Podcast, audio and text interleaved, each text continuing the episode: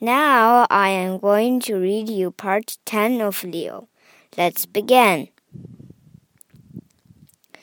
Leo was so happy he couldn't sleep.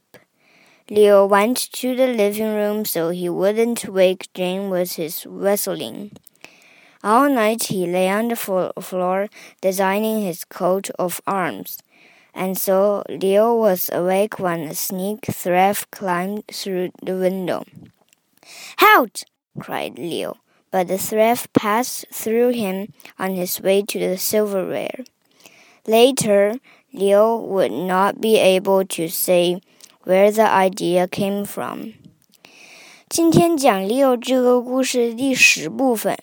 Leo 高兴的睡不着，他怕吵醒 Jane，就去了起居室。半夜里，他看到一个贼偷偷摸摸的爬进了窗户。